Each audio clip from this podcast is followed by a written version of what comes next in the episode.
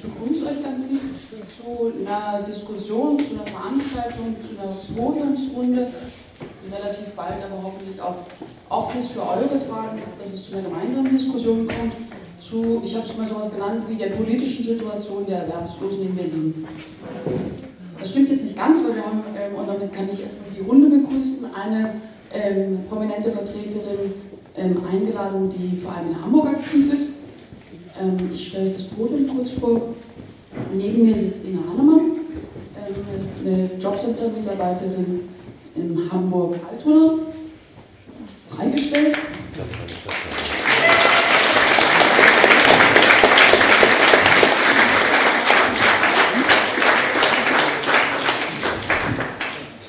Seit gestern Pantherpreisträgerin und dieses kleine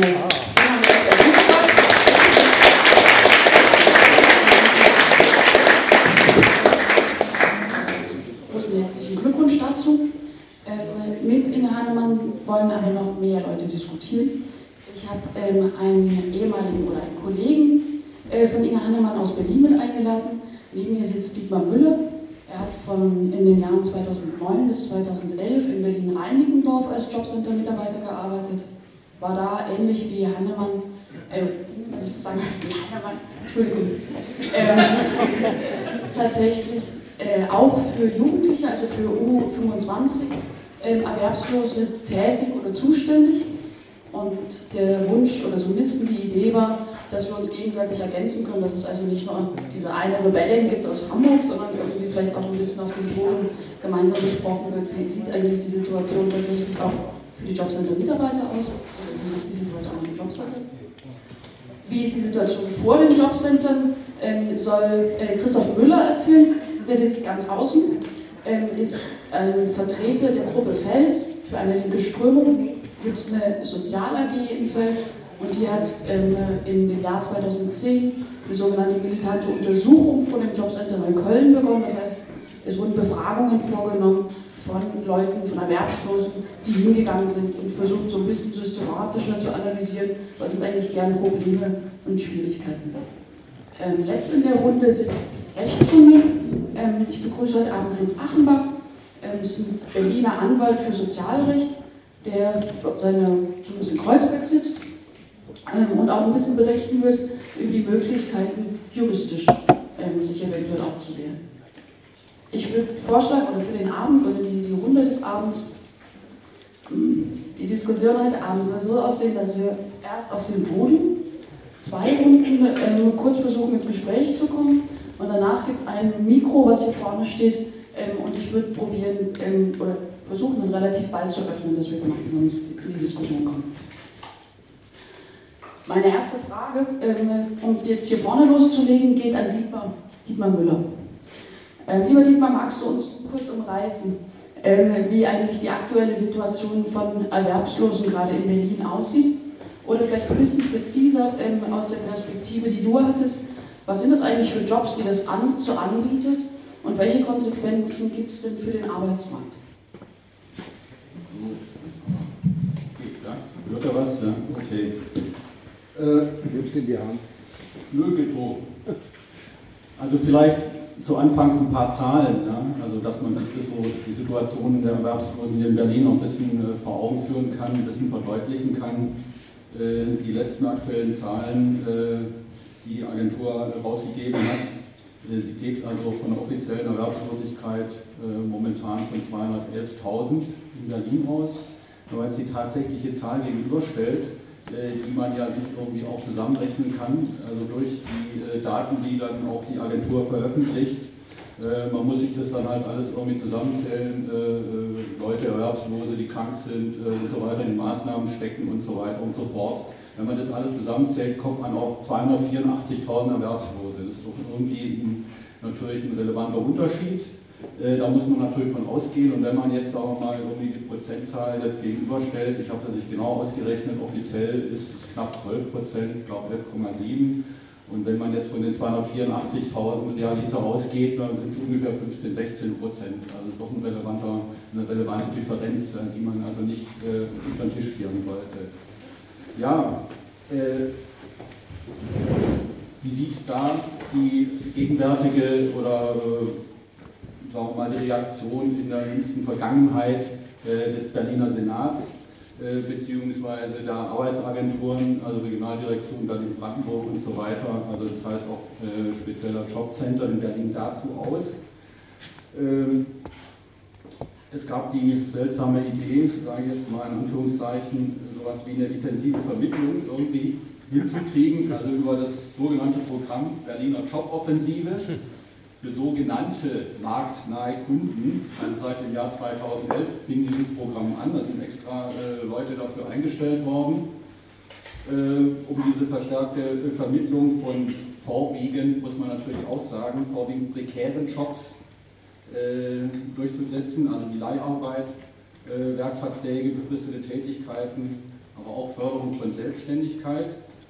Ähm, da muss man natürlich dann auch sehen, ja gut, was sind das für Jobs? Im Wesentlichen natürlich schlechte, schlecht bezahlte Jobs, äh, häufig äh, unter 7,50 Euro die Stunde. Äh, die Reaktion des Jobcenters sozusagen also wer da jetzt sozusagen nicht richtig mitgemacht hat, äh, ist natürlich dann gleich äh, sanktioniert worden. Also wer sich nicht intensiv bemüht, wird gleich bestraft nach dem Motto.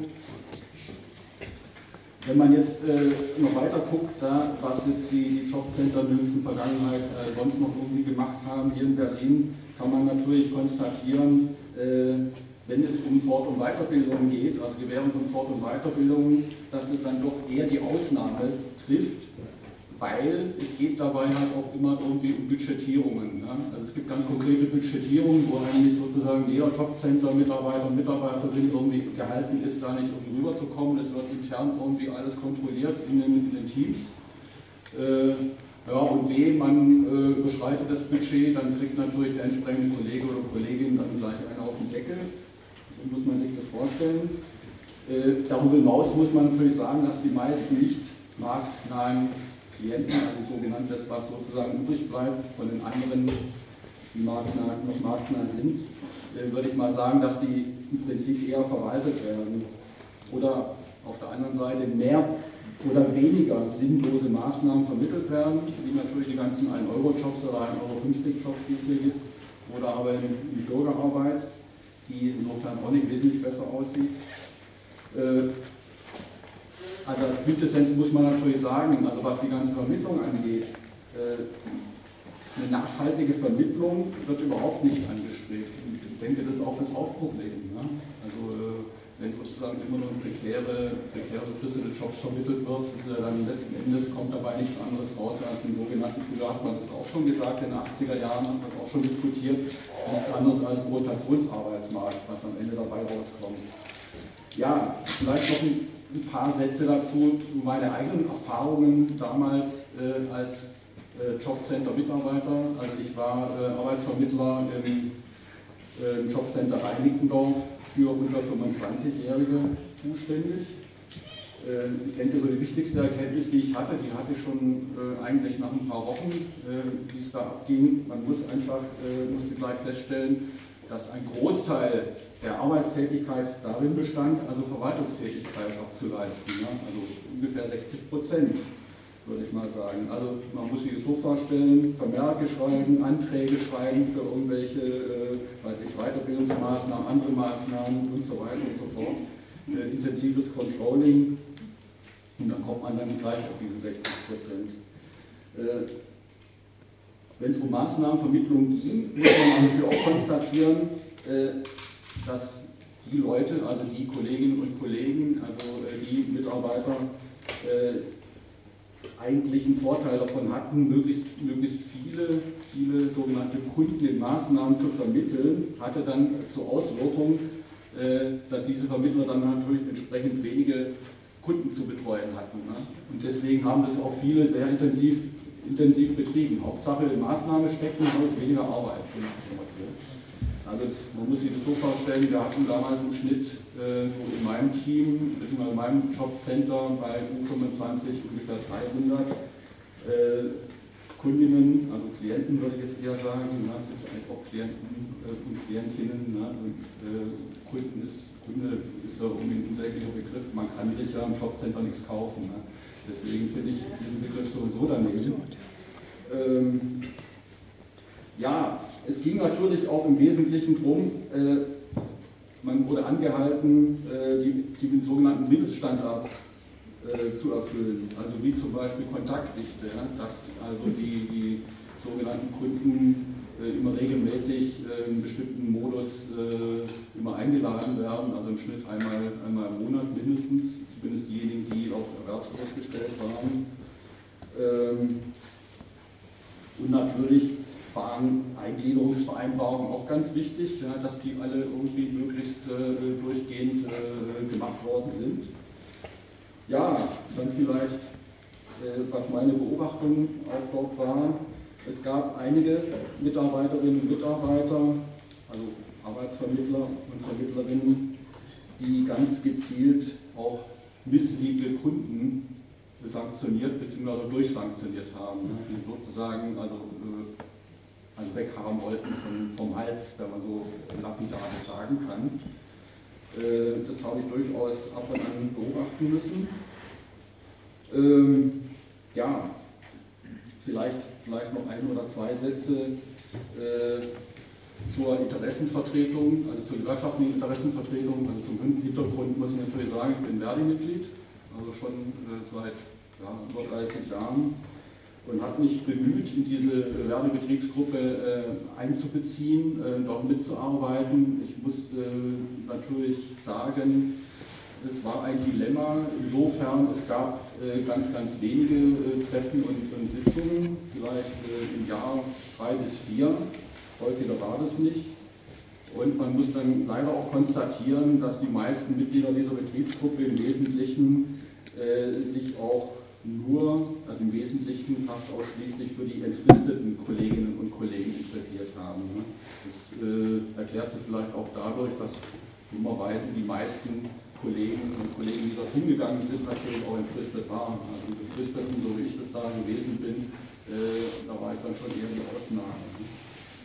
Ähm, wenn man jetzt so das Interesse äh, und, also überprüfen will, untersuchen will, äh, gab es jetzt da auch ein Interesse äh, der angestellten äh, Kolleginnen und Kollegen, ähm, die sozusagen ähm, also die Rolle, die Rolle äh, der, der, der Kunden und so weiter, äh, also was es für eine Rolle spielt, beziehungsweise für eine Relevanz spielt, da muss man dann leider konstatieren, dass es auch nur eine, also wenn überhaupt dann nur eine, Rand, eine Randrolle äh, spielte. Äh, also es gab zum Beispiel keine Diskussion, was ich mir gewünscht hätte über vielleicht ein Sanktionsmoratorium. Das fand da natürlich überhaupt nicht statt. Das hat die meisten leider nicht interessiert. Äh, und es gab auch, also was jetzt sozusagen das ureigenste Interesse von, von gewerkschaftlichen äh, Kolleginnen und Kollegen gewesen wäre, dass man zumindest sich überlegt, ja, wie kann man denn Gegenstrategien gegen den zunehmenden Arbeitsdruck entwickeln, ne, der ja durchaus vorhanden war. Ja. Es gab ja einen immenser Druck und der ist ja heute eigentlich auch immer noch äh, der Fall. Ich denke, es wird äh, Inge Hannemann auch bestätigen können, ne, dass es einfach so ist. Äh, und solche, so, also solche Problematiken oder so eine Problematik wurde leider nur am Rande thematisiert. Also da ist auch nicht viel getan worden. Ne. Also ist auch irgendwie nichts oder so gut wie nichts unternommen worden, um jetzt äh, befristete Kolleginnen und Kollegen äh, jetzt sozusagen zu entfristen oder beziehungsweise da jetzt irgendeine Initiative zu starten, ne, dass da in der Hinsicht irgendwie was passiert. Weil es ist eigentlich naheliegend, äh, man kann es ja auch weiterspinnen ein Stück weit, ja, dass es auch nicht im Interesse ist äh, von einer gedeihlichen, äh, gedeihlichen, vernünftigen, halbwegs vernünftigen Arbeit im Jobcenter, wenn man sozusagen ständig wechselndes Personal hat, da hat sozusagen auch keiner was davon äh, am wenigsten haben natürlich dann auch was die, die Betroffenen, also die Klienten, ne? wenn ständig das, das Personal wechselt. Also eigentlich, sagen wir mal, Betroffene, äh, denke ich mal, die können auch ein Lied davon singen, wie es aussieht. Da wenn man, weiß ich, jetzt äh, alle äh, ein, zwei Monate plötzlich irgendwie äh, einen anderen Arbeitsvermittler vor der Nase hat. Ja? Und das die ganze Geschichte sozusagen wieder von vorne anfängt, damit da Eingliederungsvereinbarungen und ähnlichem. Okay vielleicht an, an ihm gleich weitergegeben. Kannst du das so ein bisschen die Beschreibung von Dietmar bestätigen für die, das Verhältnis innerhalb des Jobcenters in Hamburg und irgendwie auch die Situation in Hamburg? Guten Abend, erstmal vielen Dank für die Einladung. Und ich möchte mich auch erstmal im Vorfeld bei allen bedanken, die mich für den Taz Panther Preis unterstützt haben. Ähm, dieser Preis ist, ich glaube, eine ganz große politische Signalwirkung und deswegen liebe ich ihn so. Ähm, er ist ja, was auch bekannt ist, mit einer relativ hohen Summe dotiert, das sind 5000 Euro. Diese 5000 Euro gehen in meine Arbeit rein, das heißt ähm, in Aktionen ähm, in Akuthilfe für Menschen, die wirklich willkürlich in Not geraten sind durch das Jobcenter nach Überprüfung. Und also ich verbrate sie jetzt nicht für mich alleine. Ja, ja schade, ne?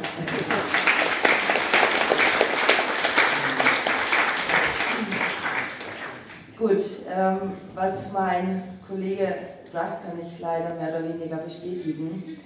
Was sehr auffällig ist, ähm, das stelle ich auch fest, wenn ich jetzt so durch immer Deutschland reise mit den Vorträgen, dass es durchaus einen Unterschied gibt zwischen Jobcenter in Großstädten und in ländlichen Gebieten. Ähm, Berlin und Hamburg geben sich leider nicht wirklich viel, ja, sind sehr ähnlich, sind sehr krass in meinen Augen, sehr hierarchisch geführt und ähm, was ja auch nachweisbar ist äh, mit den höchsten Sanktionen. Ja, also ich glaube, das ähm, liegt wirklich auch an der Großstadt, liegt nämlich gar nicht an der Anzahl, wenn man das prozentual mal auf die Gesamterwerbslosen runterbrechen würde pro Jobcenter. Ähm, es gibt auch nochmal einen Unterschied zwischen Jobcenter der gemeinschaftlichen Einrichtung, das ist immer die E-Mail-Adresse jobcenter-ge, GE steht für gemeinschaftliche Einrichtung, oder ähm, einer sogenannten Optionskommune, das heißt ein Jobcenter, was durch die Kommune zu 100% geführt wird. Diese Jobcenter haben in der Regel noch ein bisschen mehr Freiheit, wird aber auch leider immer weniger, wie ich von den Standortleitern hören, höre. Ähm, auch die müssen natürlich die Zahlen bringen gegenüber der Bundesagentur für Arbeit haben aber ein eigenes System, ein eigenes Computersystem, sind nicht online mit der BA verbunden. Das ist noch der Vorteil. Ja, das bedeutet, die BA kann auf die einzelnen Daten der Bewerber, aber auch der Mitarbeiter nicht zugreifen. Umgekehrt ist dies der Fall. Ja, bei gemeinschaftlichen Einrichtungen kann die BA auf unsere Daten zugreifen. Ähm, ähm, das war so als prinzipiellen Unterschied. Ähm, ja, vorrangig ist tatsächlich die Vermittlung in Maßnahmen, in Arbeit, Hauptsache vermitteln. Das muss ich leider hier meinem Kollegen zustimmen. Ich sage immer deswegen leider, weil wir diesen Drehtüreffekt haben. Wir haben zu 60 Prozent Zeit- und Leiharbeit, ähm, ungefähr 20 Prozent MIDI- und Minijobs und der Rest sind tatsächlich sinnvolle Tätigkeiten. Ja? Also sind ähm, Tätigkeiten, von denen ein Erwerbsloser auch ohne Aufstockend Hartz IV leben kann.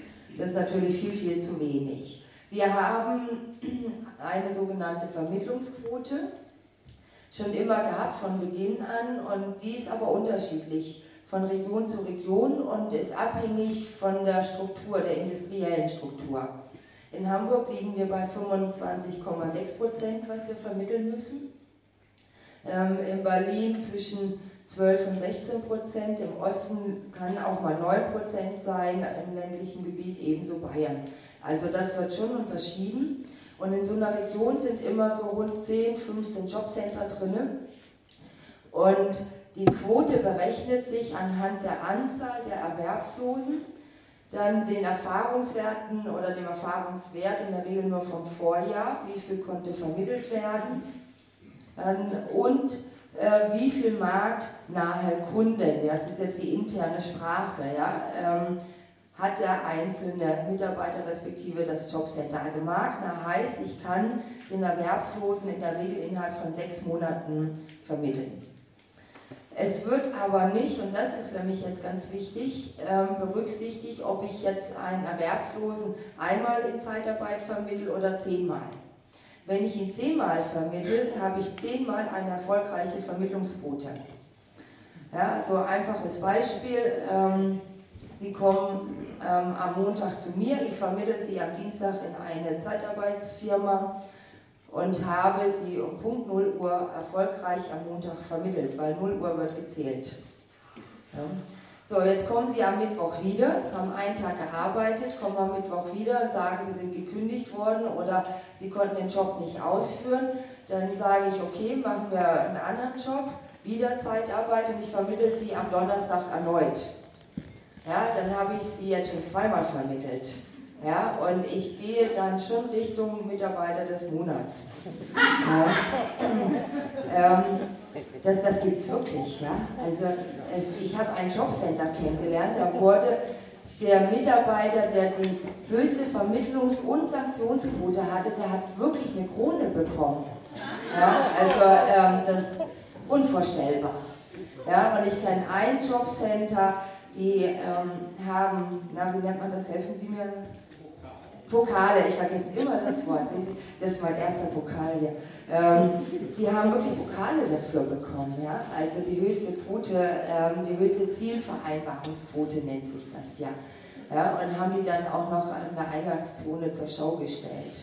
Ja, so an, also es ist alles möglich wie bei McDonalds und, und ich, ich finde es einfach nur skandalös im Grunde genommen. Gut, also vermitteln ist ganz wichtig. Ich brauche die hohe Vermittlungsquote für eine gute Beurteilung primär oder auch um entfristet zu werden. Ich werde nur entfristet, wenn ich eine sogenannte AMW-Beurteilung habe, also sehr gut oder über dem Schnitt. Und dann komme ich in die sogenannte Personalentwicklung rein. Ja, ähm, habe ich ein C oder womöglich noch ein D, dann können Sie tatsächlich, wenn Sie befristet sind, in der Regel Ihre Tasche wieder packen. Ich brauche die Quote aber auch, und das ist ja das, was jetzt auch die Zeitungen nochmal geschrieben haben, leider ein bisschen verkehrt, aber ist nicht so tragisch, ähm, kam trotzdem gut an, um die Prämie für die Teamleiter und Standortleiter zu erreichen. Diese Prämie gibt es von Anfang an. Ähm, die hat nicht die Bundesagentur für Arbeit erfunden, das ist mal ganz wichtig, sondern die ist dem Tarifvertrag öffentlichen Dienst geschuldet ja, und befindet sich dort in Paragraph 18. Ähm, wir haben ja früher den BAT gehabt, der wurde dann umgewandelt auf den Tarifvertrag öffentlichen Dienst, TVL oder auch Tarifvertrag der Länder. Und da kam die plötzlich mit rein mit der Begründung, einen Leistungsanreiz zu schaffen, auch für die Beamten und tatsächlich auch primär für die Lehrer. So, ähm, also man wollte sagen, man entlohnt jetzt die Dienstbeschäftigten entsprechend der Leistung. So, und die Bundesagentur für Arbeit hat das natürlich entsprechend auch übernommen und auch die Kommunen. Nur ist es halt so, dass es nur die Chefs kriegen. Ja, und die Arbeitsvermittler müssen aber dafür die Zahlen bringen. Ab 2014 ist es geplant, auch für die Arbeitsvermittler solch eine Leistungsprämie ähm, einzuführen. Und zwar, wenn der Arbeitsvermittler oder der Fallmanager einen Erwerbslosen sechs Monate in einen Tag in eine sozialversicherungspflichtige Arbeit vermittelt hat.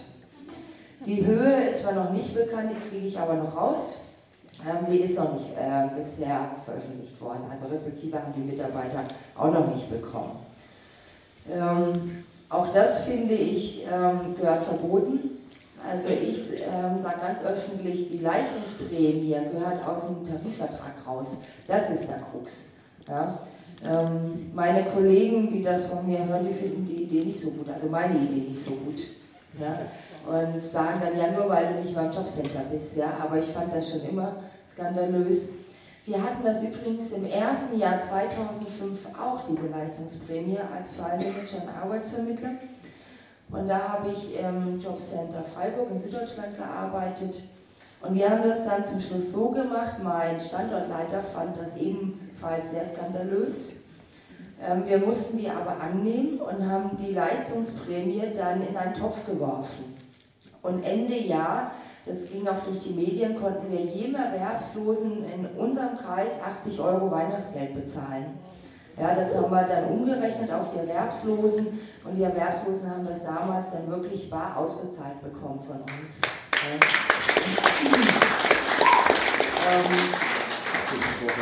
dann, ähm, ich meine, Osnabrück hat das damals auch gemacht Und komischerweise gab es dann die Prämie für uns nicht mehr. Ja, also die, die BA fand das auch nicht gut damals, ja, aber wir fanden es einfach gut. Weil so schlecht werden wir auch nicht bezahlt, das muss man mal ehrlich zu, zugeben. Ja, so. Gut, ähm, also es gilt vermitteln, was es ist egal, wie auf welche Art und Weise Maßnahmen an Eurojobs, ähm, Zeitarbeit, Minijobs, wobei Minijobs nur sofern sie 15 Stunden aufwärts betragen, aber das kommt ja auch immer mehr, diese Ausbeute, äh, Minijobs. Und dann immer diese, diese Sache, ne, ähm, was auch in der Zeitung jetzt stand, die Prämie auf die Sanktionsquote. Nein, wir haben keine Sanktionsquote. Die hatten wir bis Ende 2007 tatsächlich. Da haben wir im Dezember die Quote bekommen, wie viel wir sanktionieren im Folgejahr. Das heißt, wir wussten schon im Voraus, ähm, wie viel Kosten wir durch die Sanktionen sozusagen einzusparen haben. Wir wussten noch nicht die Erwerbslosen, ja? also die wurden noch nicht per Los ermittelt, ähm, aber ähm, alles andere leider durchaus. Das gibt es so nicht mehr. Trotzdem spreche ich von der indirekten Sanktionsquote. Und die begründe ich damit, dass wir Gelder einzusparen haben. Ähm, diese Quote wird immer im Oktober, November festgelegt durch die Frau von der Leyen, in Absprache aber auch mit der Bundesagentur für Arbeit, auch wenn Herr Weise das immer ähm, verleugnet. Ja, das stimmt nicht. So, ähm, das Ministerium für Finanzen bringt die Gelder, Frau von der Leyen überlegt sich was, wo man einsparen kann. Das geht durch das Parlament. Die ganzen Parteien stimmen dem immer zu, außer die Linken. Alle anderen haben dem, der Haushaltskonsolidierung, also der Einsparung, immer bisher zugestimmt. Ähm, das heißt, wir haben für dieses Jahr eine Einsparungsquote von 7,1 Prozent offiziell. So, aber wir haben, es wird dann im gleichen Moment auch schon hochgerechnet, wie viel Neubewilligungen an Arbeitslosengeld 1 und 2 wir haben. Dieses Jahr liegt ähm, höher als letztes Jahr und trotzdem müssen wir Geld einsparen. Verstehen Sie die Logik?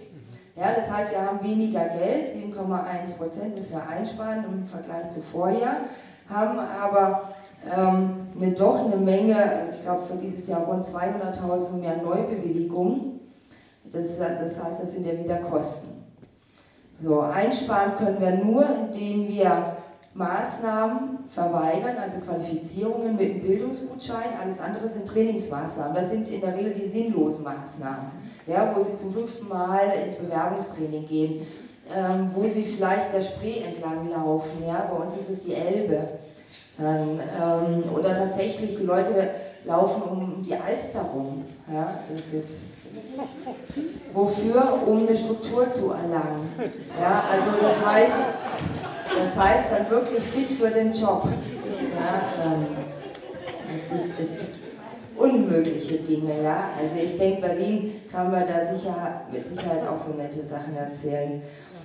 Und die guten Qualifizierungen im Bildungsgutschein, ne? also wie jetzt zum Beispiel SAP-Kurs oder tatsächlich eine Umschulung mit einem offiziellen Abschluss, die kosten ja richtig Geld.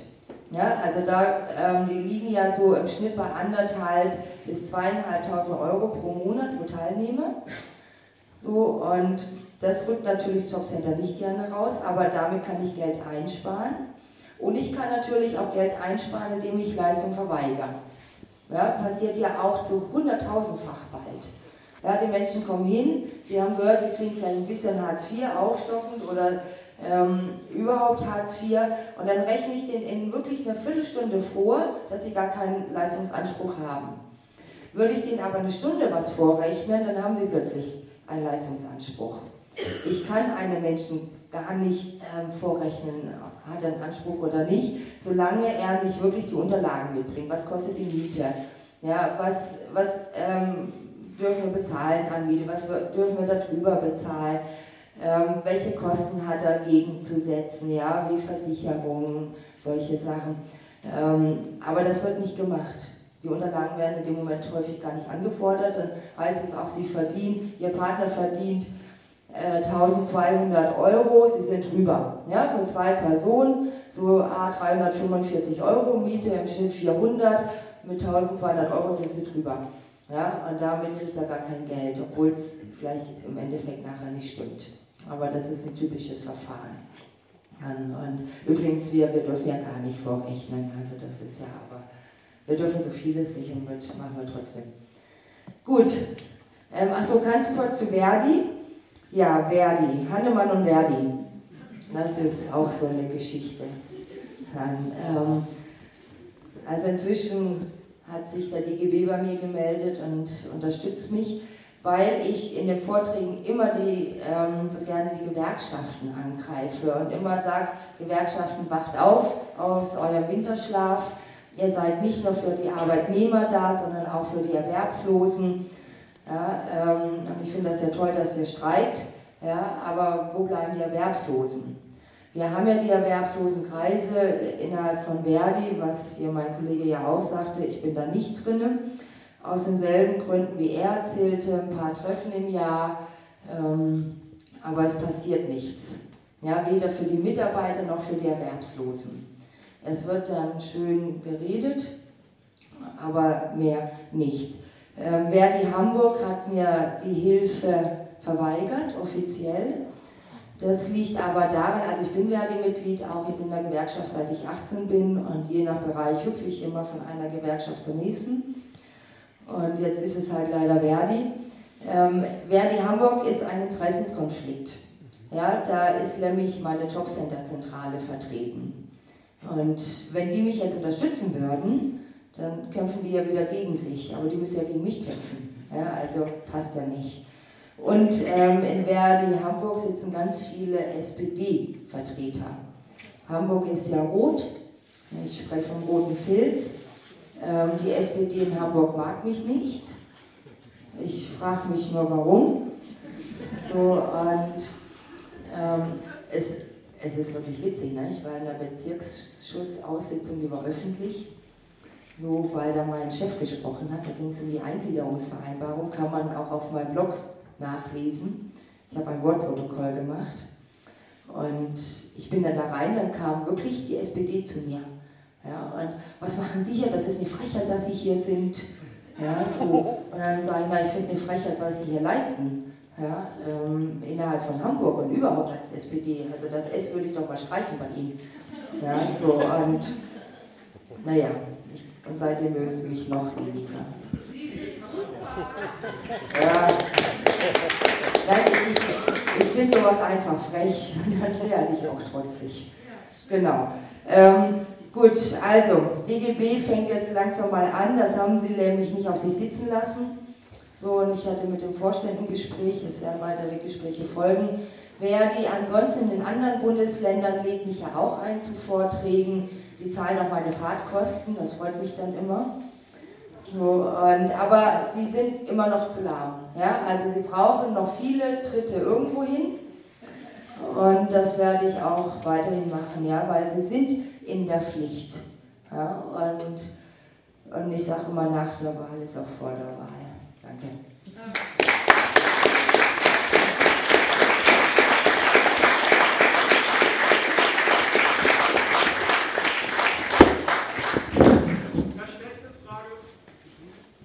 Ja, leg los.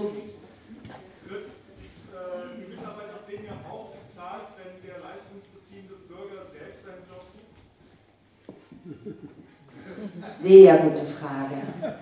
Jetzt hast du mich aber getroffen. Ähm, jein. Nein, ich nee, wunderbar, sehr gute Frage. Ähm, äh, jein, sage ich. Es kommt immer darauf an, wie ähm, jetzt mit der internen Sprache konsolidiere ich dieses Finden des Jobs. So, wenn du eh nicht, tut sich jetzt hier mal, ich glaube, hier wird immer ich feststellen, finde ich sehr schön. So, wenn du jetzt sagst, du kommst jetzt zu mir und sagst, Mensch, Hannemann, ich habe einen Job gefunden. Ja, ich habe ihn selbst gesucht. Dann muss ich, frage ich sofort, ja, wie hast du ihn gefunden? Dann sagst du, naja, aus eurer tollen Jobbörse. So, dann ist das 1 zu 0 für mich. Ja, ich habe dich dann vermittelt. Ja, weil er ja aus meiner Jobbörse ist. Ja, und die Jobbörse, die wir intern haben, gehört der Bundesagentur für Arbeit und damit mir als Vermittler. So, jetzt kommst du aber und sagst, Hannemann, ich habe das in der Zeitung gefunden. Ja, und dann 1 zu 0 für dich. Ja, weil ähm, wir diesen Job vielleicht gar nicht drin haben. Das ist dann sogenannte die Eigeninitiative, die Initiativbewerbung. Also darauf kommt es an. Ähm, ein Tipp, um den Arbeitsvermittlern Quote zu versauen. Ähm, wenn ihr den Job in der Jobbörse der BA findet, dann googelt doch auch mal auf monster.de oder stellengesuch.de, ja, da findet ihr in der Regel dieselben Jobs. So, und dann legt das vor und dann ist das wieder eine Initiativbewerbung für euch. Ja, und nicht für die Bundesagentur für Arbeit. Wir hatten in Hamburg übrigens letztes Jahr eine Vermittlungsquote von nur 2,6 Prozent. Berlin ist nicht besser. Ja. Wir sind fleißig, gell? Ja. Oh, es ist trotzdem schizophren ist noch als Anmerkung.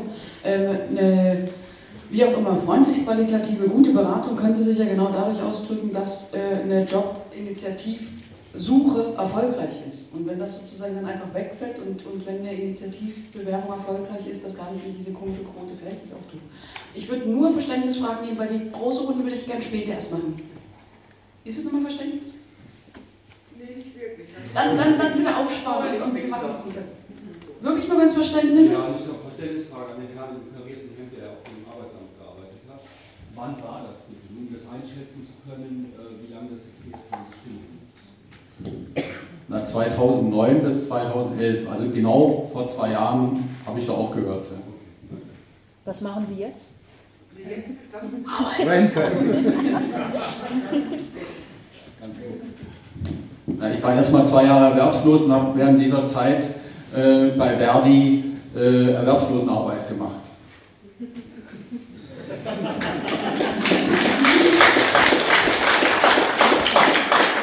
Ähm, vielleicht gutes Stichwort, ich würde gerne die Seite wechseln und zwar zu den Erwerbslosen kommen.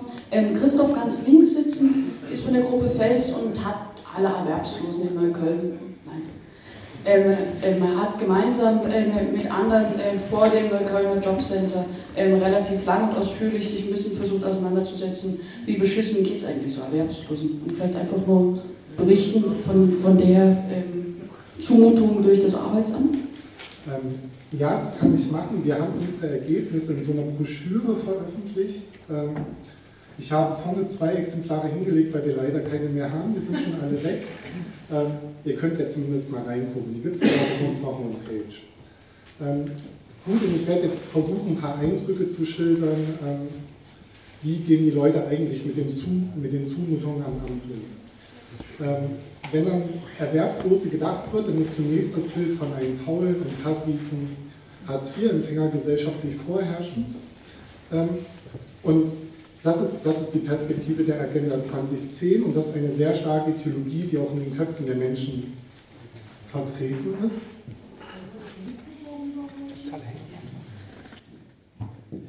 Geht, äh, wenn ich näher rein? Dir an. Ich bin jetzt schon ganz nah dran. ähm, ja, gut. Ähm, Okay, also dieses Bild des passiven Erwerbslosen. Und solch ein Bild, das findet sich auch in den Selbstbeschreibungen der Menschen, die wir vom Jobcenter befragt haben. Denn viele machen die Erfahrung, dass sie ungerecht behandelt werden, dass sie eingeschüchtert werden. Deshalb fühlen sie sich ohnmächtig und ganz oft ausgeliefert. Zum einen das Jobcenter als übermächtiger bürokratischer Zwangsapparat gegenübertritt. Äh, sie werden beständig reglementiert, kontrolliert, bevormundet und sanktioniert. Ähm, eine mögliche Strategie, damit umzugehen, ist, dass sie sich einfach anpassen, beziehungsweise diesen Zwang, der auf sie einwirkt, dass sie ihn passiv hinnehmen. Und dass sie das tun, was formell auch von ihnen verlangt wird. Das heißt, sie nehmen ihre Pflichten wahr, äh, versuchen sich aber sonst das Jobcenter bestmöglich vom Hals zu halten. Ähm, das ist sozusagen eine Seite davon. Aber das ist nicht die ganze Geschichte, denn die Menschen, die sind selbst kreativ, kritisch und erfinderisch ähm, also diese, das Kritische, das merkt man schon bei der Vielzahl von Klagen und Widersprüchen, ähm, die gegen das Jobcenter geführt werden. Ich finde, eine ganz interessante Zahl ist, an Berliner Sozialgerichten gehen alle 15 Minuten geht eine Klage gegen ein Jobcenter in Berlin ein. Ähm, für das Jobcenter Neukölln sind das 7000 Klagen pro Jahr. Ähm, und dabei klagt wahrscheinlich nur eine Minderheit der Betroffenen. Wichtig ist, äh, und das, das versuchen wir dann immer stark zu machen, die Menschen, die sind nicht einfach nur die passiven Opfer oder sie sind nicht einfach nur Betroffene. Sie lassen sich nicht alles gefallen, sondern sie sind aktiv und sie versuchen selber Möglichkeiten zu finden, sich dem Zugriff des Jobcenters zu entziehen. Unsere These ist also, ähm, die Menschen am Jobcenter sind bereits subversiv tätig. Es gibt ein Bewusstsein von den Hierarchien und vom Zwang, der am Jobcenter herrscht. Es gibt auch ein Wissen über die Funktionsweise und es gibt ein Wissen über Lücken, Schlupflöcher, Brüche, äh, die werden auch versucht auszunutzen. Ähm, das fängt bei erfundenen Ausreden an, das ist äh, Tricksen bei Anträgen, das ist das Faken von Bewerbungen, das sind Krankschreibungen, das ist Schwarzarbeiten. Ähm, es gibt ein ganzes Bündel von Strategien, mit denen sich die Menschen versuchen, gegen den Zugriff des Jobcenters zu wehren. Und solche Strategien, die werden massenhaft praktiziert. Interessant ist jetzt dabei, die funktionieren aber nur, weil sie im Verborgenen stattfinden. Die sind quasi unsichtbar. Würden solche Strategien offen praktiziert werden, dann könnte das Jobcenter das als eine Verweigerungshaltung äh, erkennen und entsprechend sanktionieren. Das heißt, es wird jetzt auch nicht einfach öffentlich darüber geredet. Ähm, und dann gibt es noch einen Realismus bei den Menschen. Also es gibt ein ganz klares Bewusstsein darüber, wozu ist das Jobcenter und wozu ist das Hartz-IV-Regime eigentlich da. Das Märchen von Vollbeschäftigung und guter Arbeit für alle, das wird tatsächlich als ein Märchen entplant. Ähm, wer einige Jahre in der Hartz-IV-Spirale drin ist, der weiß, dass nach so einer Maßnahme dann nur der Callcenter-Job oder, oder die Leiharbeitsfirma auf ihn wartet. Und wir würden sagen, genau diese Erkenntnis äh, legitimiert auch die vielen Verweigerungshaltungen. Also sowas wie Krankfeiern, Schwarzarbeiten, das äh, Tricksen bei Anträgen. Ähm, und den Punkt, den ich jetzt machen will, ist zu sagen, es gibt beides. Es gibt sowohl Unmacht, es gibt aber auch widerständiges Vermögen. Auf der einen Seite gibt es Angst, es gibt materielle Not, es gibt das Ausgeliefertsein gegenüber dem Jobcenter und es gibt daher auch eine Passivität und eine Resignation. Es gibt aber auch viel Empörung, es gibt viel Selbstermächtigung und es gibt viel Verweigerung gegen den Zugriff des Jobcenters. Und das haben wir versucht mit unserer militanten Untersuchung, also einer eingreifenden, einer parteiischen Untersuchung, ähm, sichtbar zu machen. Ähm, wir wollen einmal sichtbar machen, dass es so ein untergründiges Wissen gibt und dass es verschiedene Strategien gibt und die man auch kollektivieren kann. Ähm, und wir wollen zum anderen sichtbar machen, dass es eine, gegen diese herrschende Ideologie, ähm, also es gibt genügend Arbeit für alle, alle müssen sich nur richtig anstrengen, dass wir da eine andere Selbsterzählung dagegen setzen, die nicht nur ein Stigma der eigenen Betroffenheit äh, bleibt, sondern der, die so eine alltägliche Widerständigkeit äh, produziert. Ja.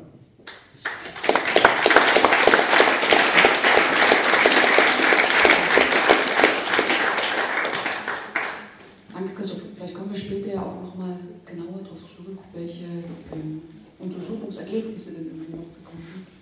Ähm, aber die letzte Frage geht an Lutz. Ähm, wenn äh, von widerständigen Formen gerade gesprochen wird, die die Fels entdeckt hat, ähm, gibt es ja trotzdem vielleicht einen Weg, der ähm, auch schon erwähnt worden ist, äh, der recht häufig ähm, sehr zielgerichtet zum Teil gesucht wird oder eben auch noch gar nicht so richtig im Wissen vorhanden ist. Das wäre dieser angesprochene Jurist oder das juristische Vorgehen.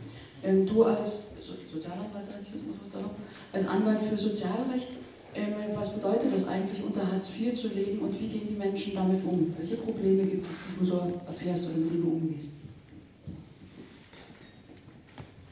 Ja, ähm, vielen Dank für die Einladung. Ähm, die Zahl ist ja schon genannt worden, wie viele Klagen eingehen. Bundesweit sagt man, also jede zehnte Klage ähm, wird abgewiesen, ist also nicht erfolgreich. 45 Prozent sind zumindest teilweise erfolgreich und 45 Prozent erledigen sich anderweitig. Das heißt, das kann alles Mögliche heißen. Das kann heißen, die Klage wird zurückgenommen, das heißt, das Jobcenter erkennt voll an oder erkennt einen Teil an. Ähm, also unter dieser Zahl versteckt sich sehr viel. Ähm, die Zahl ist auch deshalb so hoch, weil ähm, die Richter überarbeitet sind und das die eleganteste Variante ist, das Ding vom Tisch zu bekommen, weil man dann nämlich keinen Beschluss oder Urteil schreiben muss. Klagen beschäftigen sich hauptsächlich, oder sozusagen große Themenfelder sind ähm, die Frage des Einkommens und der Anrechnung. Und eine andere Sache, über die ich heute sprechen will, ist ähm, das Geld für die Wohnung, die Kosten der Unterkunft. Das ist in Berlin ein sehr großes Problem und ähm, deshalb habe ich mir das ausgesucht. Ähm, also wie viel Geld es für eine Wohnung gibt, ähm, wird von den Kommunen geregelt und äh, durch Verordnung, in Berlin ist das die Wohnungsaufwendungsverordnung, kurz WAF. Äh, und da ist, also, da ist geregelt, also wie teuer darf die Wohnung sein eines Hartz-IV-Empfängers. Ähm, die Datengrundlage, wie das ähm, erarbeitet wird, ähm, ist also der Mietspiegel und da schaut man sich dann das untere Segment an und darin orientiert sich dann wiederum die Waffe. Ähm, ich habe noch eine Verständnisfrage. Für wen ist die Waffe verbindlich? Für die Gerichte, für die äh, das ist Arbeitsagenturen? Für die Jobcenter, genau. Also der Senat hat diese, äh, er lässt die Verordnung und da steht dann drin, also ein Personenhaushalt mit äh, Gasetage ist so und so viel. Also keine Rechtsgrundlage eigentlich. Genau, also es steht im Gesetz drin, äh, die Kommunen sollen also diese Verordnungen erlassen, weil es ist natürlich, der Wohnungsmarkt ist in jedem, jeder Region halt eben anders. Ähm, können erlassen. Können erlassen, richtig. richtig. Ja, ja. Gut. Ähm, also diese WAF, ähm, äh, die ist äh, aus dem April letzten Jahres und ist im April diesen Jahres schon wieder verworfen worden vom Bundessozialgericht. Also lange hat sie nicht gehalten. Ähm, und äh, das, eine Revision ist beim Bundessozialgericht anhängig. Also das, äh, der Senat hat dann auch nicht seine Niederlage anerkannt. Mm. Und jetzt ist, das hat also zur Folge, sie ist sozusagen, ähm, die Revision ist anhängig, aber ähm, sozusagen die Sozialgerichte und Landessozialgerichte sind davon überzeugt, dass sie so nicht rechtmäßig ist.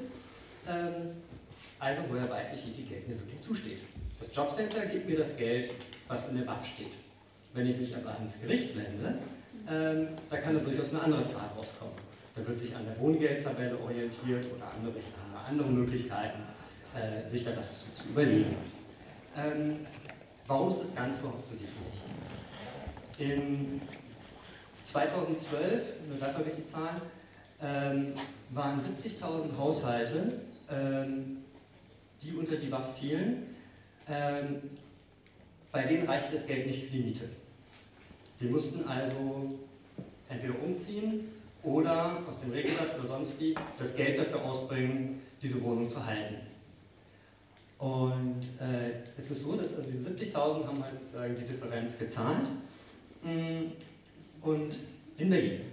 Ja, äh, und haben jetzt eben dementsprechend weniger Geld übrig. Also nach der Idee des Gesetzgebers war es eigentlich so, äh, dass sich diese Leute eine neue Wohnung suchen sollen. Ähm, und es ist auch tatsächlich so. In Berlin gab es also deutlich weniger als 1000 äh, Umzüge, äh, die also wie er gerechnet wird, ist kompliziert, aber offiziell, ähm, die vom äh, Jobcenter veranlasst wurden, weil die Leute halten ihre Wohnung. Ähm, und auch, aber als zweite Idee auch des ähm, Gesetzgebers zu sagen, na gut, die ersten sechs Monate gewähren wir den Leuten die volle Miete und dann erst sozusagen gelten dann hart die Zahlen aus der Wohnungsaufwendungsverordnung. Ähm, das sollte auch so den, den, Druck erhöhen, dann sozusagen innerhalb von sechs Monaten aus dem Hartz-IV-Regime rauszukommen ähm, und eben einen Job zu finden. Der Großteil, also sehr viele Leute, die diese Differenz dann zahlen, sind aber eben Aufstocker, die also schon in Arbeit sind äh, und bei denen es einfach nicht reicht.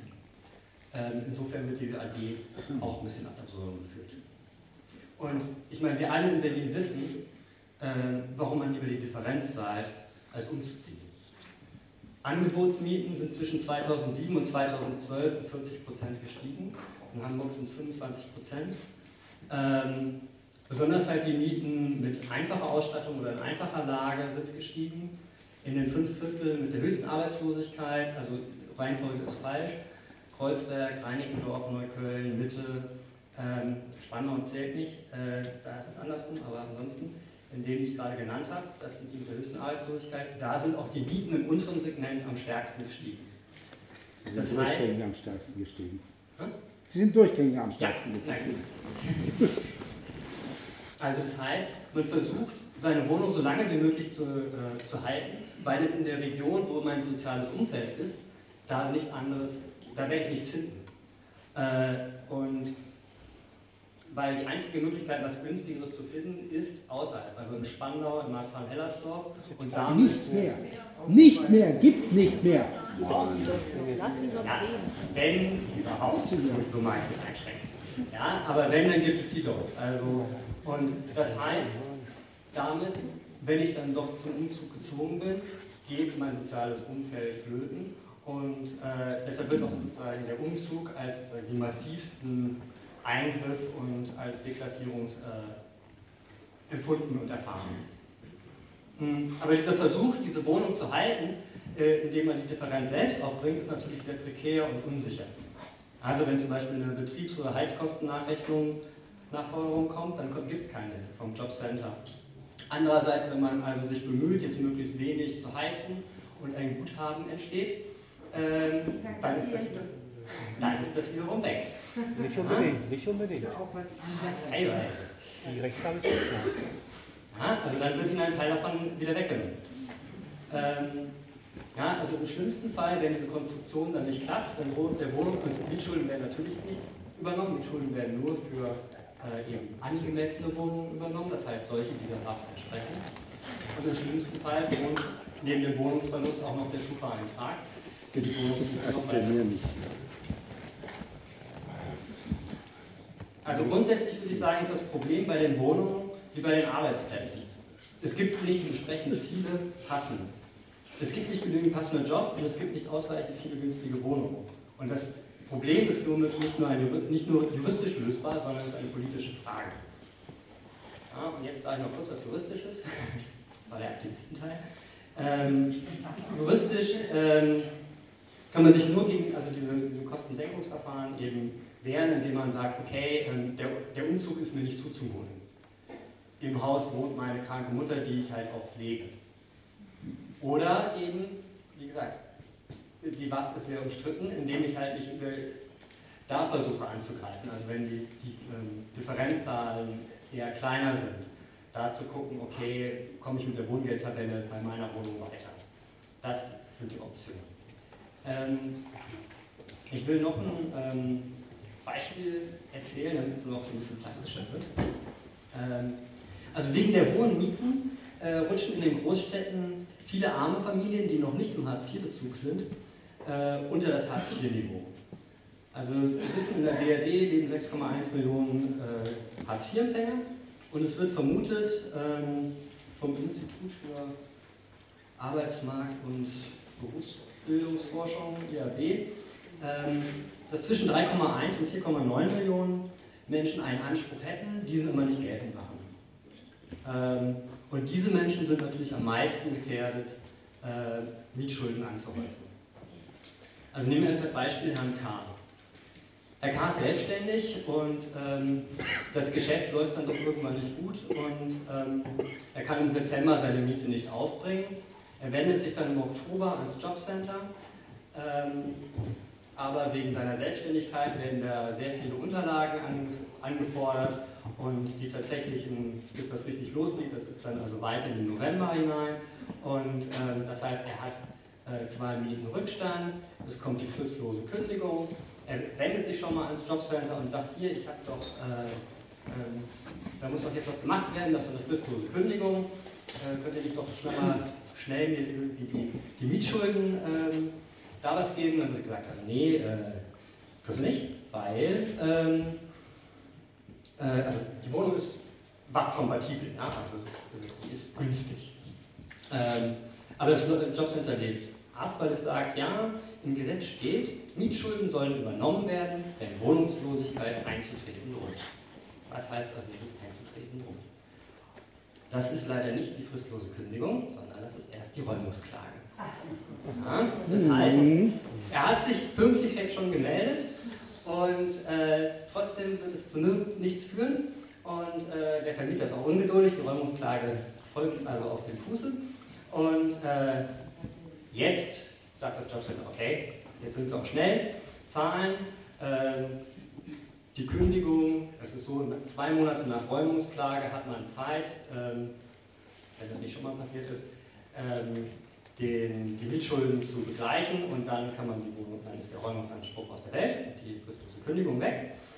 Ähm, gut, das passiert jetzt alles, die Kündigung ist aus der Welt äh, und man würde sich denken, prima Sache, läuft ja alles bestens hier. Es gibt nur einen kleinen Haken an der Sache, das ist nämlich, dass ähm, der Vermieter hat einen Rechts Rechtsanwalt beauftragt, äh, tätig zu werden, er hat die Räumungsklage an, äh, eingereicht und natürlich ist es so, ich habe die Miete nicht bezahlt, also muss der Mieter auch den Rechtsanwalt des Vermieters bezahlen. Er wendet sich ans Jobcenter, sagt, hier, ich habe doch äh, euch früh genug Bescheid gesagt und die werden ihm antworten, ja, das äh, ist ja sehr interessant, äh, aber das interessiert uns überhaupt nicht, weil Anwaltskosten sind keine Mietschulden. Insofern äh, schauen wir selber, wie du mit klarkommst. Ja, das heißt, also er, selbst wenn er alles richtig gemacht hat, äh, ist er sozusagen im schlimmsten Fall hier noch mit einem Schufa-Antrag und Schulden äh, belastet. Und ähm, genau. In solche absurden Konstellationen kommen also immer wieder vor. In anderen Bundesländern ist das gesehen worden, da machen das die Landessozialgerichte schon anders, aber in Berlin ist das noch der Zustand. Und insofern ist der juristische Weg eben sozusagen immer nur ein sehr beschränkter und äh, müssen ein paar politische Lösungen her.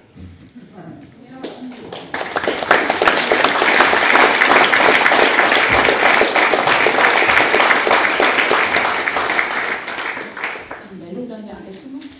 Ja. Ja, eine Verständnisfrage. Hat der Herr K. sofort den Antrag gestellt oder ist er Nochmal lauter.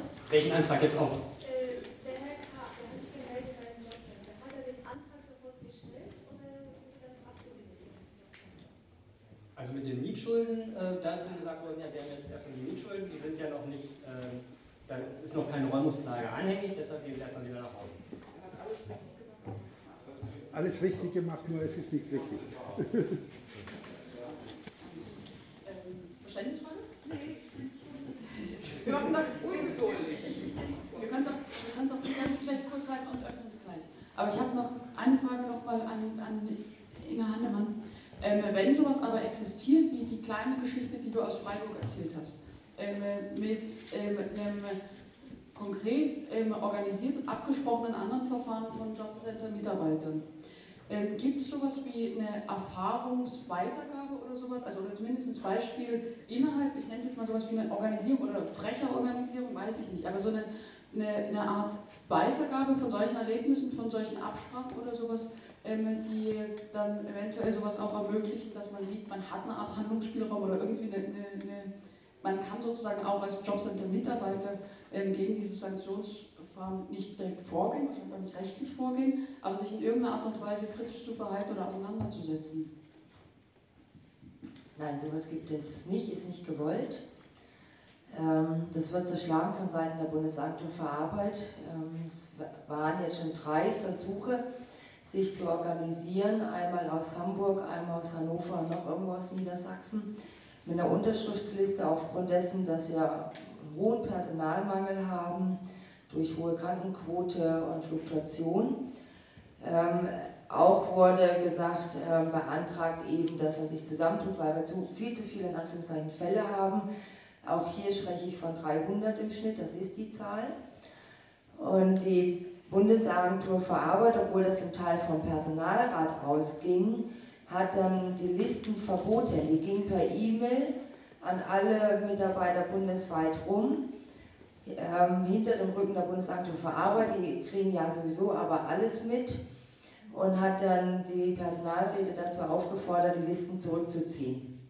Ja, weil das würde ja die Mitarbeiter untereinander aufwiegeln. Ja, und das würde ja eventuell dann zu Unmut führen oder sonst was. Ähm, und damit wurde das eingestampft.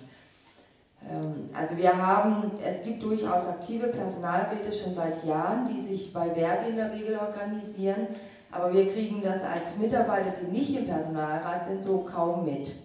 Allerdings muss man sagen, jede Agentur für Arbeit, jedes Jobcenter, jede Region kann für sich selbst entscheiden, was sie wie machen. Sogar auch die Regionaldirektion. Also einfaches Beispiel. Ähm, die Regionaldirektion ähm, Nord sagt jetzt, wir zahlen jedem Erwerbslosen 50 Euro Weihnachtsgeld. Nur mal so als Illusion, als Märchen. Ja? Die Regionaldirektion Süd sagt jetzt, das machen wir nicht. Das bedeutet, Regionaldirektion, da ist dann Hamburg drin, da ist Schleswig-Holstein drin, Teil Mecklenburg-Vorpommern, die Erwerbslosen bekommen alle 50 Euro. Und Süd sagt, nö. Ja, und da gucken die Erwerbslosen in die Röhre. Ja, also jeder entscheidet im Grunde genommen, wie er möchte. Ebenso, und das ist das, was ich immer seit Jahren schon kritisiere, ebenso die Jobcenter untereinander. In Hamburg ist zum Teil eine große Umzugswelle, weil es heißt, ja, das Jobcenter ähm, so zwischen Norden und Osten ist nicht gut, vorsichtig ausgedrückt. Zieh mal in den Süden, da gibt es ein Jobcenter, da kriegst du ganz viel. Und so ist es tatsächlich. Ja? Also ein Jobcenter sagt, jeder ähm, Bewerber oder die, die eine Qualifizierung wollen, kriegen eine. Und das andere Jobcenter, was es tatsächlich in Hamburg gibt, die sagen seit vier Jahren auch ganz strikt, kein Be Erwerbsloser kriegt Bewerbungskosten. Da werden die Bewerbungskosten verweigert. Ja, so, und, das sind, ist, ähm, das bringt dann alle durcheinander. Ja? Also vor allem die Erwerbslosen. Und die Mitarbeiter, ich glaube, die haben inzwischen resigniert. Ja, ähm, sind ganz viele, die wirklich aufgegeben haben, die sagen, irgendwie kriege ich den Tag rum, Hauptsache ich kriege mein Geld. So, und ich gucke auch schon nach was anderem. Also wir haben viele auf dem Sprung. Wir haben auch viele, die wirklich krank sind, sechs Monate und noch länger. In Nordrhein-Westfalen ist die Quote über 20 Prozent, bis noch höher. In Hamburg liegen wir bei 12, 13 Prozent. Aktuell Berlin ist ähnlich wie Hamburg. Und ich glaube, es ist, es ist wirklich die Resignation auf beiden Schreibtischseiten. Ja? Und dadurch kommt auch diese Lustlosigkeit, diese Willkür oder eben andersrum auch gesagt noch eine sehr hohe Illusion. Ja, ich versuche das Beste rauszuziehen, zu schummeln, ähm, indem ich zum Beispiel, wenn der Erwerbslose nicht kommt, dann lösche ich intern den Termin. Das können wir machen, dann brauche ich keine Sanktionsanhörung rausschicken. Ja, als Beispiel. Oder ähm, wenn der dann zwei Tage später kommt, der Erwerbslose, dann war er trotzdem vorgestern da. Ja, wir können nämlich zurückdatieren. Ja, solche Sachen. Und das, das sind dann so Tricks, wo ich viele Kollegen kenne, die ebenso arbeiten. Aber halt still und heimlich und immer mit der Hoffnung, sie fallen nicht auf. Ja, dieses Still und Heimlich gebe ich an Christoph nochmal weiter. Ähm, bei den Befragungen vor dem Jobcenter in Köln, habt ihr Erfahrung gemacht, dass es trotzdem nicht nur still und heimlich, sondern sowas wie eine Politisierung, gegenseitige Hilfestellung oder Selbstorganisierung unter den Erwerbslosen ähm, also natürlich haben wir diese Erfahrung gemacht und es gibt, ähm, was wieder auf den ersten Blick so passiv aussieht, es gibt eine Vielzahl von Initiativen äh, ähm, und Solidaritätsstrukturen. Ähm, die sind zum einen informell, das ist so in der Familie, im Freundeskreis, äh, da ist selbstverständlich, dass man sich zum Amt begleitet, dass man sich unterstützt bei Anträgen, dass man sich Tipps gibt. Ähm, aber das ist noch nicht unmittelbar politisch. Ähm, dann, dann, gibt es, das ist hier wahrscheinlich auch bekannt, äh, Erwerbslosen-Selbstorganisierung äh, in der unterschiedlichsten Form, vom Umsonstladen bis zum äh, Gemeinschaftsgarten. Ähm, und solche gesellschaftlichen Orte, ähm, also, ich, also die sind halt erstmal notwendig, damit es überhaupt einen Raum gibt, wo man sich gegenseitig austauschen kann, ein geschützter Raum, wo die eigenen Probleme äh, zu besprechen sind, damit es nicht zu so einer sozialen Isolation kommt, wie es ja eigentlich ähm, von, von der Agenda 2010 angestrebt ist. Also die Agenda 2010 selber ähm, auch mit ihrem Postulat der Individualisierung ist darauf gerichtet, dass sich die Menschen gerade nicht untereinander solidarisieren, sondern dass sie in Konkurrenz miteinander treten um die wenigen Jobs, die es gibt. Und das sind solche Initiativen erstmal ähm, ein wichtiges Gegen, ähm, Gegengewicht. Ähm, wenn es dann um die Frage geht, also nach, nach die, ich würde sagen, es gibt da nochmal eine politische Frage im engeren Sinne. Und für uns ist das die Frage, wie können wir eine kollektive Handlungsfähigkeit oder eine kollektive Gegenmacht herstellen, ähm, wo wir tatsächlich gemeinsam Erfahrungen machen, ähm, dass wir gemeinsam etwas durchsetzen können. Und wir haben, also ich kann jetzt nur so punktuelle Erfahrungen nennen, wo wir das mal, wo wir das mal herstellen konnten. Äh, ich nenne ein Beispiel. Wir haben am Jobcenter Neukölln eine Sachbearbeiterinnenbewertung durchgeführt. Ähm, das heißt, die Leute, die kamen von ihrem Termin und sie konnten draußen an einer großen Tafel den, den Sachbearbeitern Schulnoten geben. Ähm, und es ging darum, den Spieß einmal umzudrehen, also dass die Menschen selber einmal in dieses aktive Moment kommen. Und, und das Ergebnis ist jetzt ganz interessant, dadurch, dass das öffentlich passiert ist, äh, wurde das Verhältnis zum, zum Sachbearbeiter auf einmal als ein politisches Kräfteverhältnis wahrnehmbar, als ein Verhältnis, wo es um Macht und um Gegenmacht geht. Also dieses Verhältnis, das wird sonst verdeckt durch die ganzen Paragraphen und Verordnungen, ähm, aber hier ging es dann tatsächlich um die Durchsetzungsfähigkeit in dem direkten Verhältnis. In dafür eine Klage anhalten. Die Aktion das ist eine andere Reaktion. Ja, hier gab es hier gab's halt äh, Hausverbote, aber ähm, ja, das ist äh, ein bisschen niedrigschwelliger noch am Anfang. Ähm, aber was heißt hier denn eben mal ganz konkret? Ähm, ähm, denn die, also die Bewerbung, die kam durchaus bei den Sachbearbeitern an. Sie sind in ihrer Mittagspause runtergekommen, haben sich die Tafel angeschaut, haben geschaut, wo sie stehen. Ähm,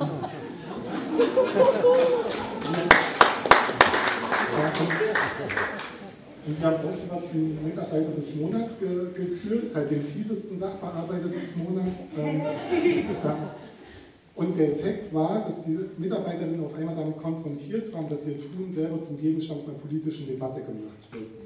Und wichtig an diesen Erfahrungen finde ich, ähm, auch wenn sie halt wirklich nur eine ganz kleine punktuelle Erfahrung ist, dass es konkrete Einflussmöglichkeiten am Jobcenter gibt ähm, und dass dieser anonyme Ablauf dieser Verwaltungsinstitution durchaus in, in Unruhe gerät. Das ist an dem Tag da passiert.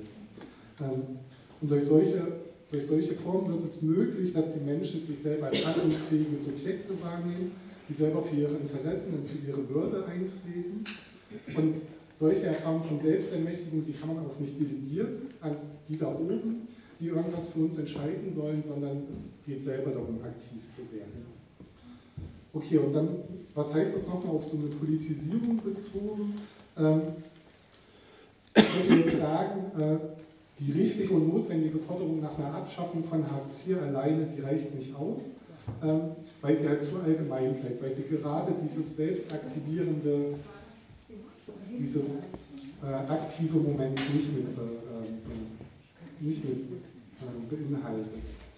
Denn damit sich Menschen engagieren, braucht es einen konkreten Konflikt und der muss auch mit ihrem eigenen Alltag, mit ihren eigenen äh, Erfahrungen zu tun haben. Und es kommt darauf an, dass wir Handlungs- und Interventionsformen finden, wo sich Menschen auch niedrigschwellig beteiligen können. Halt wie bei sowas wie jetzt so einer Sachbearbeiterinnenbewertung.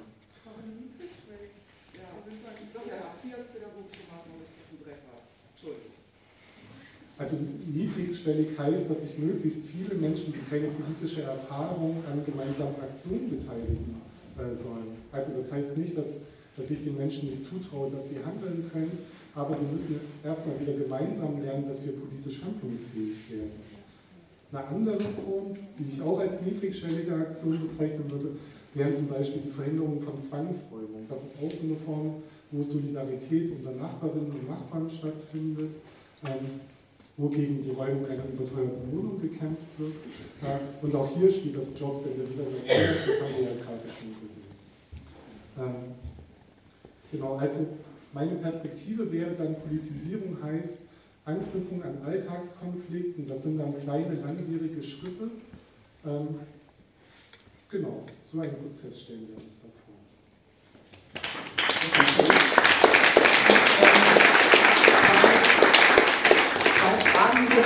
Die kurze Antwort hätte ich hier gerne noch dem Podium gestellt und dann wird geöffnet.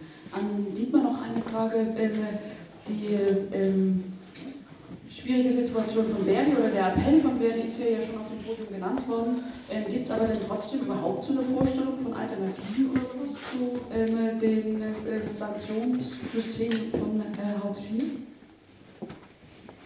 Naja, also ich muss jetzt erstmal natürlich sagen, dass ich jetzt nicht direkt für Verdi spreche. Ich bin zwar Verdi-Mitglied, aber ich bin jetzt nicht irgendwie, was ich, im äh, Erwerbslosenausschuss gewählt oder dergleichen, sondern das, was ich jetzt hier irgendwie als Verdi-Mitglied erzähle, ist eigentlich sozusagen meine Privatmeinung. Äh, es geht natürlich schon darum, es gibt, es gibt äh, ja, um das sozusagen klarzustellen, es gibt äh, innerhalb von Verdi durchaus kontroverse Diskussionen, kontroverse Debatten wo jetzt weiß ich, in welche Richtung jetzt die Alternativen liegen können. Das ist ja eigentlich auch relativ bekannt. Zum Beispiel gibt es jetzt, weiß ich, die Forderung natürlich auch von einem Sanktionsmoratorium. Ja, das äh, würde ich auch ganz wichtig finden. Ne? Äh, gut, konsequenterweise müsste man eigentlich sagen, na, weg mit den Sanktionen. Ne? Also Sanktionen müssen völlig abgeschafft werden. und das andere ist, wenn es sozusagen um Alternativen von, von ähm, von Hartz IV geht, okay, da gibt es jetzt so eine Beschlusslage, wenn ich es richtig im Kopf habe, die momentan bei Verdi äh, bei 420 Euro liegt. Äh, was ich äh, irgendwie persönlich zu niedrig finde. Ich finde sozusagen 500 Euro müssten es eigentlich schon sein, also wenn man schon so über Beträge diskutiert. Aber die ganze Geschichte muss natürlich weitergehen, weil der Kollege von Fels hat natürlich gesagt, im Prinzip geht es ja wirklich um, müsste es eigentlich auch darum gehen, äh, in die Abschaffung des gesamten Hartz-IV-Systems. Also sagen wir mal durch sowas wie eine sanktionsfreie Existenz und Teilhabe sichernde Mindestsicherung. Also über die Höhe muss man natürlich darüber diskutieren. Es gibt äh, Forderungen der Linken. Die Linke sagt 1050 Euro. Ich denke, das geht in die richtige Richtung. Äh, das wird ja auch kontrovers diskutiert äh, in diversen Szenen, vollkommen klar.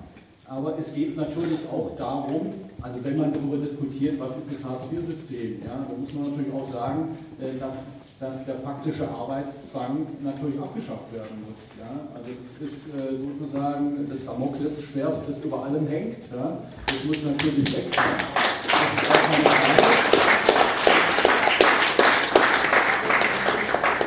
Und dann geht es natürlich im Endeffekt auch darum, dass man äh, sich natürlich die Frage stellen muss, welche Funktionen äh, haben eigentlich Shopcenter. Ja? Also ich würde mal sagen, die Shopcenter sind eigentlich nötig. Man kann Shopcenter auch abschaffen. Man kann es auch irgendwie.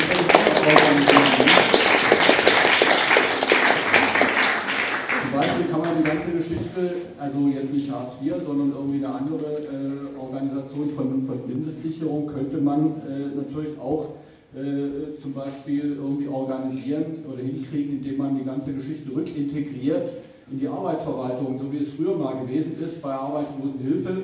Na, ging ja auch über die Arbeitsverwaltung, ne? also über die Arbeitsämter. Äh, das wäre vielleicht nicht so falsch. Oder man äh, stellt sich den, die Frage, ja, man könnte es vielleicht auch noch unbürokratischer machen, indem man halt dann irgendwie guckt, dass man die Mindestsicherung äh, mit der Steuererklärung irgendwie über das Finanzamt irgendwie organisiert. Ne? Das ja vielleicht auch nicht so. Also es geht im Endeffekt geht es natürlich um nichts anderes als eine radikale Entbürokratisierung der Arbeits- und Sozialverwaltung. Ne? Also in die Richtung müssen wir auf jeden Fall kommen weil sonst äh, kommen wir von den ganzen Dilemmata, äh, die es halt in dieser Frage gibt, überhaupt nicht weg.